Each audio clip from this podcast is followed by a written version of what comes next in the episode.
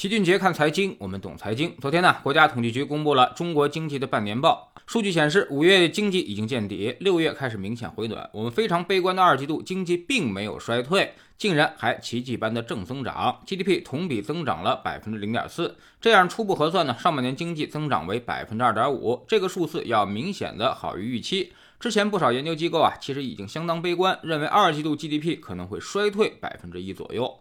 二季度我们都很清楚啊，北京、上海两大经济中心几乎停摆，全国物流运输不畅，这种状态对于经济的冲击不言而喻，导致整个服务业、商品零售业压力巨大啊。四月份社会消费品零售总额同比下降了百分之十一点一，五月份的时候降幅收窄到了百分之六点七，六月份由降转升，同比增长百分之三点一，环比呢增长了百分之零点五三。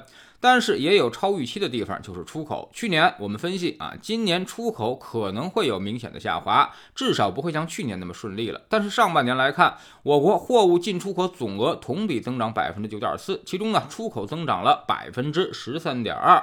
六月份货物进出口总额同比增长更是达到了百分之十四点三啊，比上月还加快了四点七个百分点。也就是说啊，外需仍然是支持我们经济韧性的主要动力所在。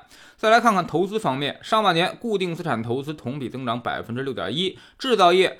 投资增长了百分之十点四，基建这一块呢，一到六月份同比增长是百分之七点一啊，房地产投资是同比下行百分之五点四。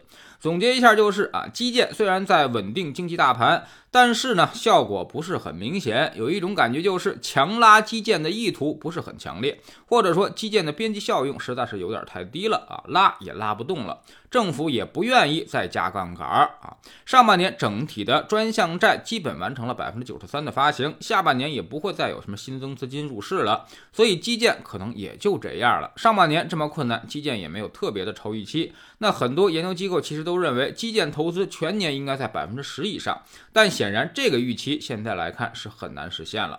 随着下半年消费复苏、出口依旧强劲的背景下，再去强拉基建的必要性已经降低了。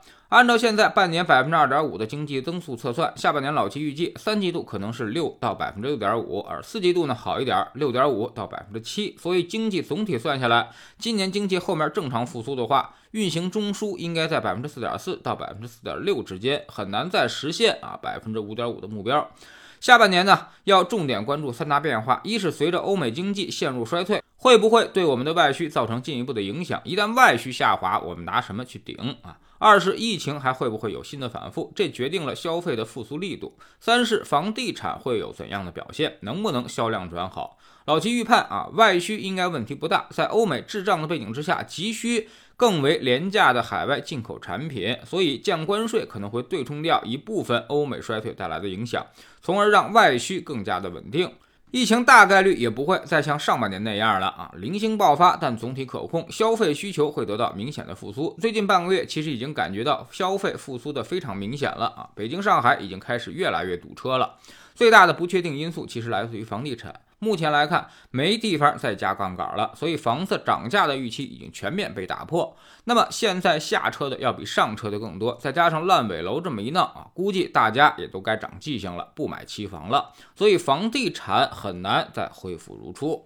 当然啊，大家对于经济数据也颇有微词，认为可信度不高。特别是那一条，上半年全国居民人均可支配收入同比实际增长百分之三，快于经济增速啊，这就有点反常识了。上半年不少人都经历了降薪裁员，甚至在家里只领基本工资的窘境啊。那么这个增长百分之三从何而来？大家确实是无法理解。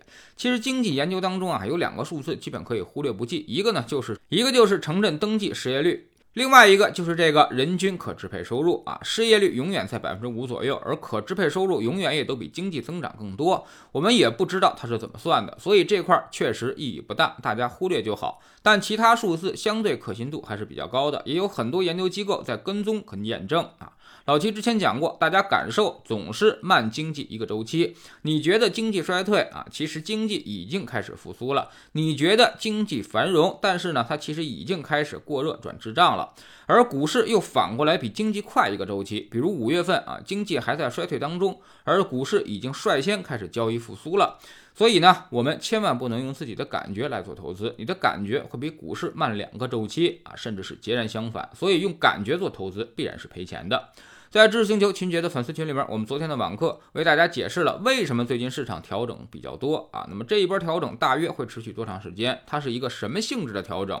目前市场正处于逻辑的切换当中。风格可能又会有一些调整啊，有些事情我们还是要格外小心的。我们总说投资没风险，没文化才有风险。学点投资真本事，从下载知识星球找齐俊杰的粉丝群开始。新进来的朋友可以先看《星球置顶三》，我们之前讲过的重要内容和几个风险低但收益很高的资产配置方案都在这里面。在知识星球老齐的读书圈里面，我们正在讲一本关于大类资产配置的书，叫做《慢即是快》。